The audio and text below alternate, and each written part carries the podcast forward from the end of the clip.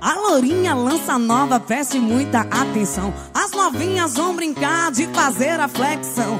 Eu sou a e vou fazer a pergunta e se você... A cantora Malhara Lins recebeu o troféu como cantora destaque no prêmio Carpier Jean, realizado em São Luís. O evento é promovido pelo jornalista William Santos. A cantora que está no mercado musical maranhense há 13 anos foi procurada pela produção do podcast G7MA e ela falou da alegria em receber o prêmio. Quero agradecer em primeiro lugar a Deus por ser homenageada com esse troféu, com esse prêmio Jean como cantora destaque 2019, promovido pelo jornalista jornalista William Santos. Muito obrigado. Agradecer a toda a minha família, seguidores, meu empresário Neto Ferreira, ao meu marido Juan Lincoln, que sempre me apoiou muito em todo o nosso projeto. E dizer que por trás de um grande sucesso há sempre uma grande equipe.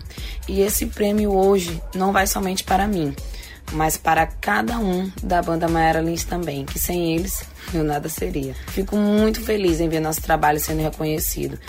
E isso é só o começo de uma grande história. Vem muita coisa boa ainda pela frente, viu?